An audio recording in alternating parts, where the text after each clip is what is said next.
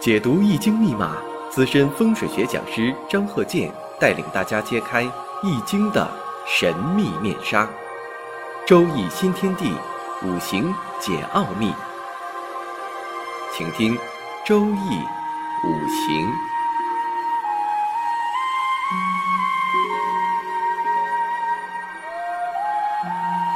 上山微电台荣誉出品。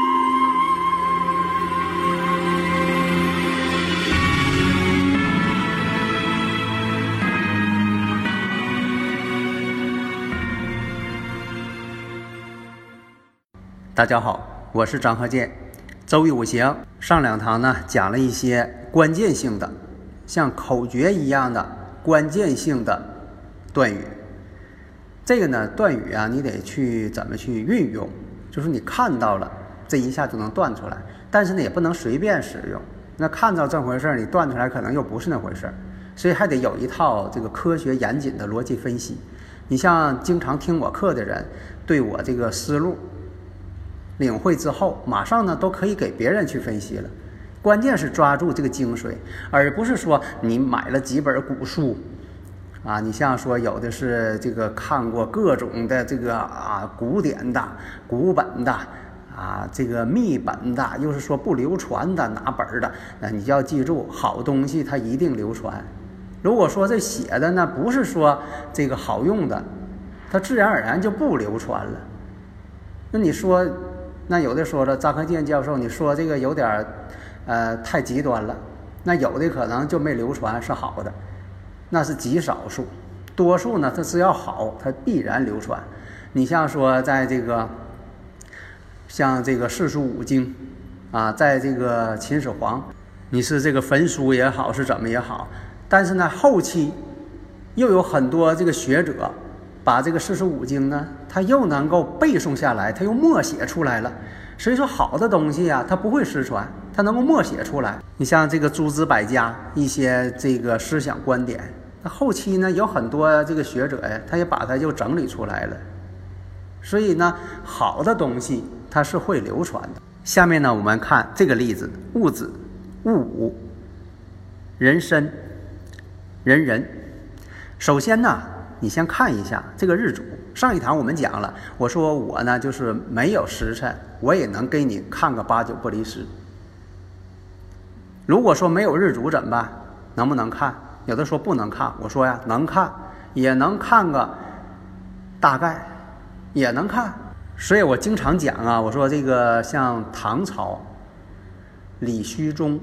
他创立了这个天干地支的这个分析方法，但那个时候呢，唐朝他创立呢，真就没有时辰，他是年月日看，但他呢也能看得很准。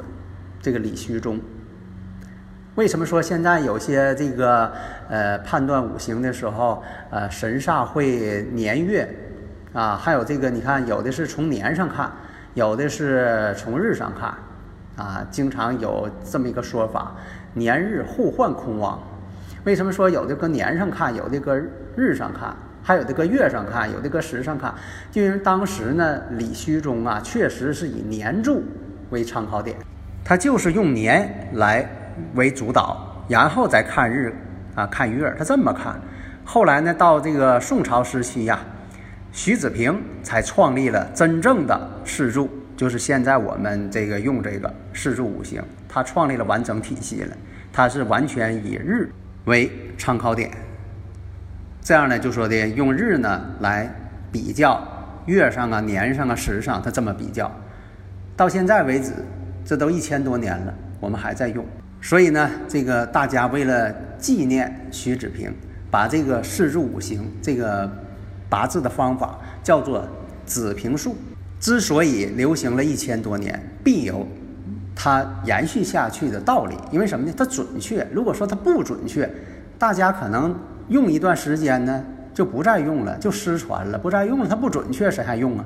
那有的朋友又问了，那有的人分析准确，有的人分析为什么不准确呢？这个事情很好回答呀。这就像说你教那些学生，为什么有的学生他这个能答一百分，有的学生就答零分呢？都是一个班的。都是一个老师教的，为什么有这差距呢？那答零分那个算错了呗。那刚才呢，看这个例子，人生日，那主关键是先看日。那这个呢，十个大半日，十个大半日呢，你像说这个败货钱，小时候就爱花钱，有的是爱花钱，有的是不得不花钱，因为这个孩子一出生身体就不好，家里边不得不给他花钱，而且呢还得是到处借钱。为什么呢？做一个大手术，那那得花个几十万呢，他他到处借钱。还有的是这个上学。啊，这个有各种的爱好，那有的时候各有各种爱好是好事儿啊，那但是也花不少钱，呃，反正是最终结果就是爱花钱。你别管是这个用在正地方上了，还是说的胡花了，反正就是爱花钱了。十个大半日嘛，长大自己成家呢，呃，家里边也是这样，剁手一族嘛。十个大半日的人不利家运嘛，所以家里边要是出现个十个大半日的人，那你就是准备钱吧。啊，你不管他是孩子，或者是他已经长大成人了，或者他是长辈，那么子午相冲，你看这个年上呢有戊子，月上的戊午，子午相冲，子午相冲一生不安，子午相冲见血光，卯酉相冲骨受伤啊！这我以前编的这口诀，大家可以听听以前我讲的课，啊，我有一套这个相冲相刑的一个口诀，应验起来确实有一定的准确性。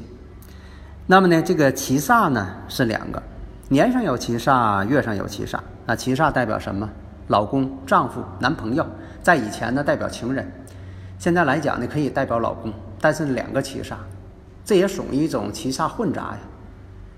这个婚姻嘛，爱情要专一嘛，爱要真诚嘛，啊，不能说的这个脚踩两只船呢。